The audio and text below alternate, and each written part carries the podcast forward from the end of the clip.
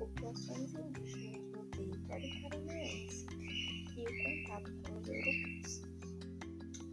Esse é um trabalho ministrado pela professora Ana da Silva, que ministra a matéria de História do Paraná na Universidade Estadual de Maringá, para o primeiro ano da graduação.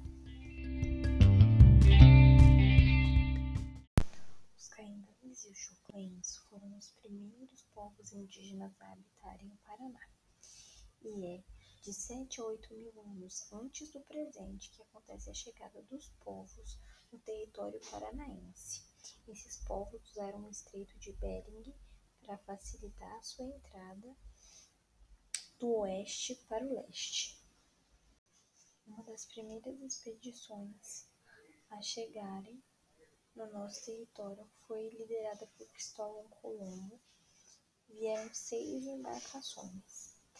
E é justamente no século XVI que acontece o encontro entre europeus e os índios carijós, ou seja, os guaranis. É importante salientar que os guaranis eles habitavam próximo aos rios e, seu, e seus afluentes, e era justamente esse local que os jesuítas chegavam e paravam. Ou seja, foram os primeiros povos a ter contato com essa pacificação.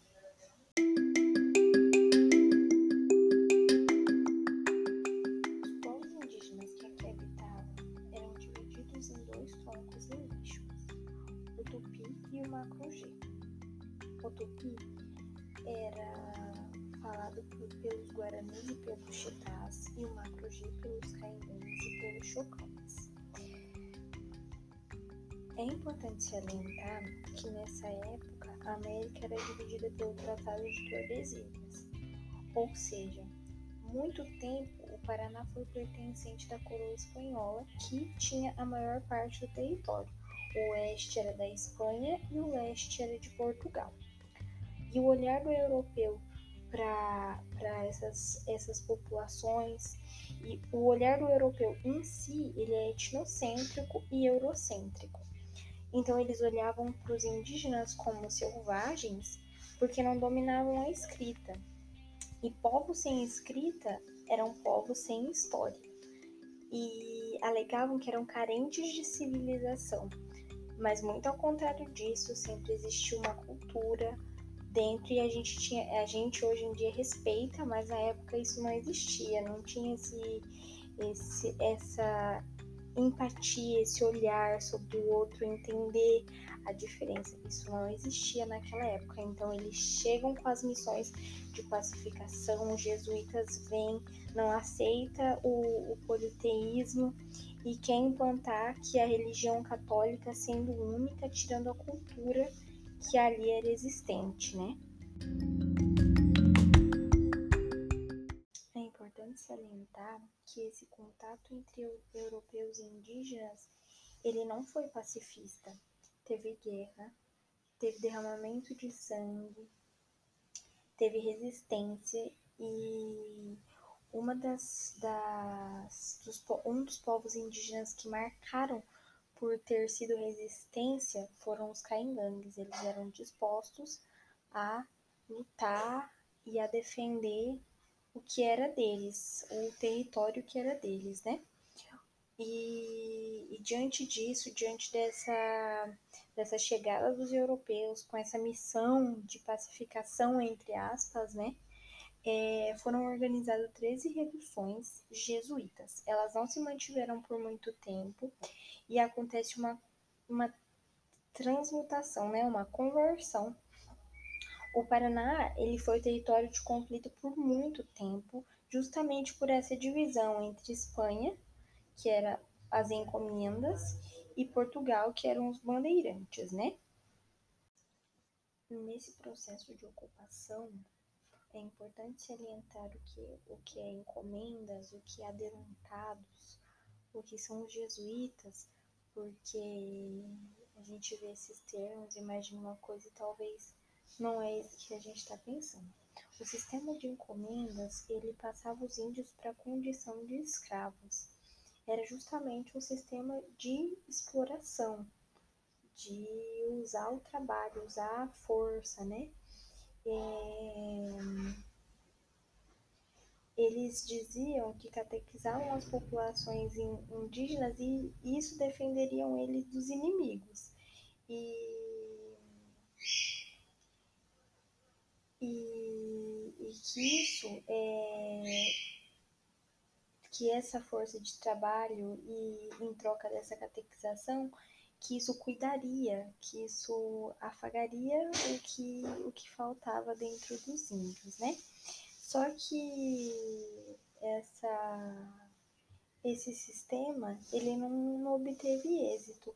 Então a coroa espanhola, ela passou a responsabilidade de explorar as terras aos missionários jesuítas do século XVII que aí os jesuítas eles faziam parte da companhia de Jesus, dos padres, e eles vinham com a missão de, de é assim, é, é, abria-se uma, uma redução e erguia-se a cruz. O que, que eram essas reduções?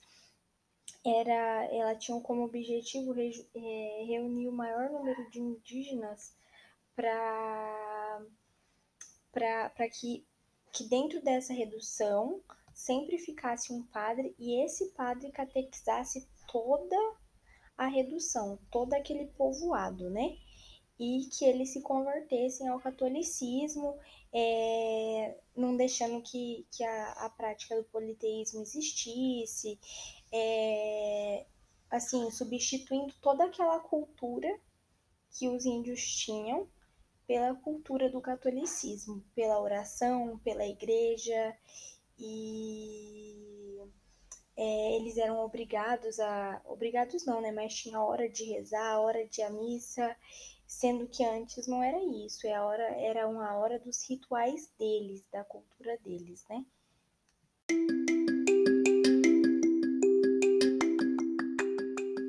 Esse novo mundo que os europeus encontraram, que foi o território paranaense, né? E eles alegavam que era um, um deserto a ser desbravado, que ali, que aqui onde a gente, a gente mora era um vazio demográfico e que eles vinham com, com essa visão eurocêntrica que, que, que era colocar o que eles viviam aqui dentro e desrespeitar toda aquela cultura que ali tinham e eles estavam dispostos a a fazer isso, a, a olhar para a gente com, esse, com, essa, com essa visão eurocêntrica e fazer isso acontecer aqui dentro. E, e, isso é provado quando eles trazem os jesuítas, quando eles montam as reduções, e ao longo desse processo a gente consegue ver que, que justamente o objetivo era fazer que, que a religião fosse uma só, no caso a católica,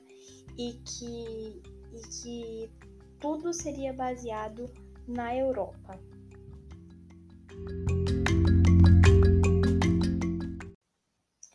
Ou seja, né, o processo de colonização, como todos os processos, não só do Paraná, mas todos os que aconteceram é,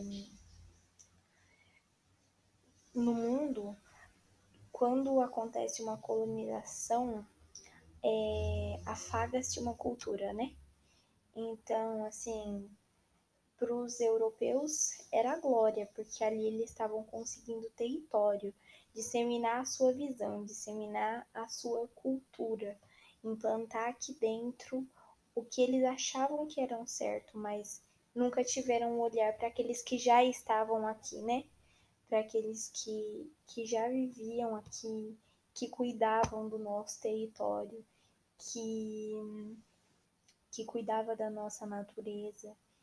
E, e é justamente essa, essa, esse questionamento que fica. Por que, que isso acontece? E tudo, tudo dentro da história tem um, um processo de colonização, né? Os colonizadores, os povos certos, e mas nunca olham para quem já estava para quem já estava aqui. E o porquê isso, né? Eis a questão.